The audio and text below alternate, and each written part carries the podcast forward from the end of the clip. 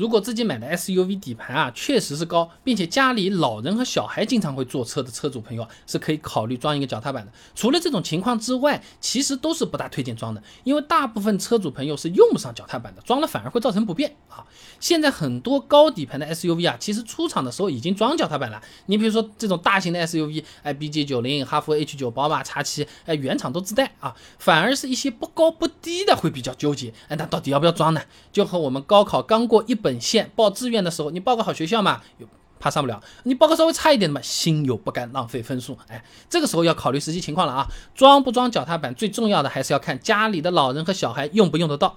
对于一般的小孩和老人来说，家里面的楼梯一般迈个一阶半就比较吃力了。那么根据我们的国标 JGT 四零五二零一三住宅内用成品楼梯，哎，上面来看啊，一般楼梯一阶的高度呢在十四到二十厘米之间，我们折中算个十七厘米，一阶半就是二十五点五厘米。那么再减去底盘本身的高度，假设五厘米好了，也就是说啊，当车子的离地间隙超过二十点五厘米的时候，老人和小孩上车就会存在一定的困难。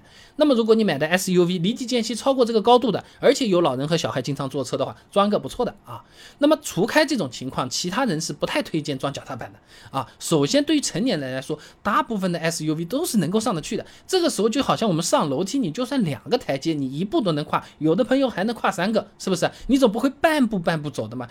一 阶半一阶半，呃，搞了吧，反而容易摔跤。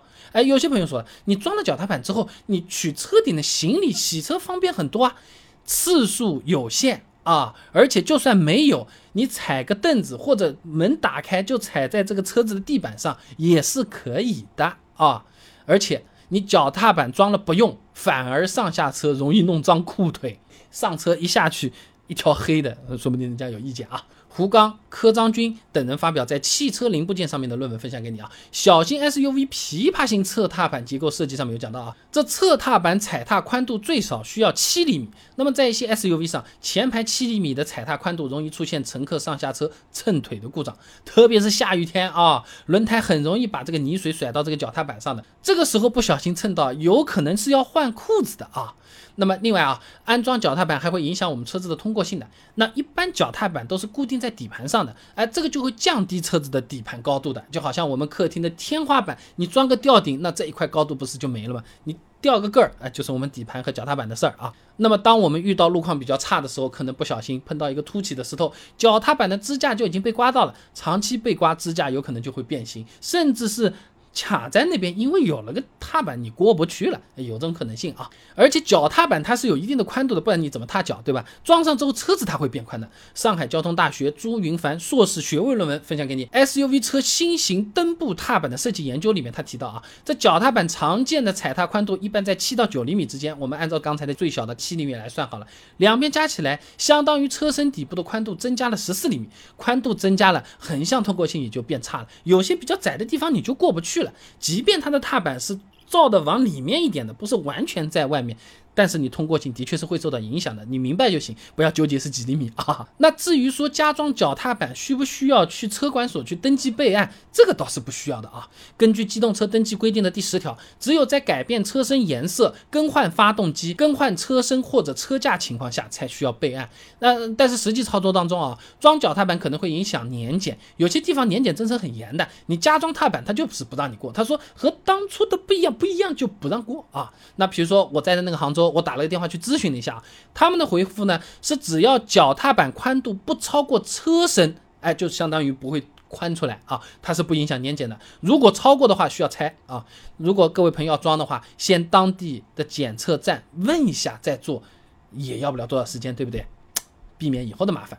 那如果说真的是要安装的话，还是需要注意一些问题的啊。首先，市面上的脚踏板五花八门，良莠不齐。哎，某宝你去搜搜看，哎，车用脚踏板差价真的大，价格不同，材质不同，形状不同，品牌不同。最便宜的脚踏板是塑料的，你信不信？这种踩上去也许就是踩得住，这塑料也许还可以。那万一呢？是吧？那这个时候选择的话呢，尽量选一些比较耐用的。你比如说不锈钢、铝合金这种相对会好一些啊。另外装的时候也要注意的。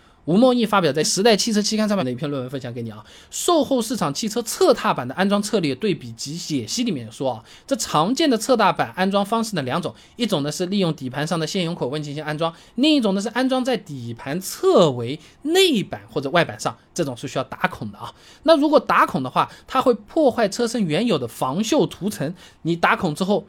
没有额外的做防锈措施，过段时间就顺着这个口子就锈进去了啊，这个是有点要注意的地方啊。就好像我们不小心什么摔跤啊，或者蹭破皮啦，或者是被钉子戳了，你不消下毒，搞了不好会感染啊。厉害点不就叫做破伤风嘛，是不是？所以说我们安装的时候啊，尽量是利用底盘上的现有口位进行安装。如果有原厂提供的选装位置，是不是或者是选装件，这种是比较合适的。问一下你这个东西要不要额外打孔才能装的？多一句话而已。总的来讲，虽然脚踏板有一定的作用，但如果用到次数不多，真没什么必要。毕竟它还是钱嘞，对不对？如果家里真的有老人、小孩上下有需要的，安装的时候选质量好一点的脚踏板，施工的时候也不要忘记，如果打孔的话，要做一些防锈处理。那有预留的孔位的，或者说是原厂的配件的，那相对来说更理想啊。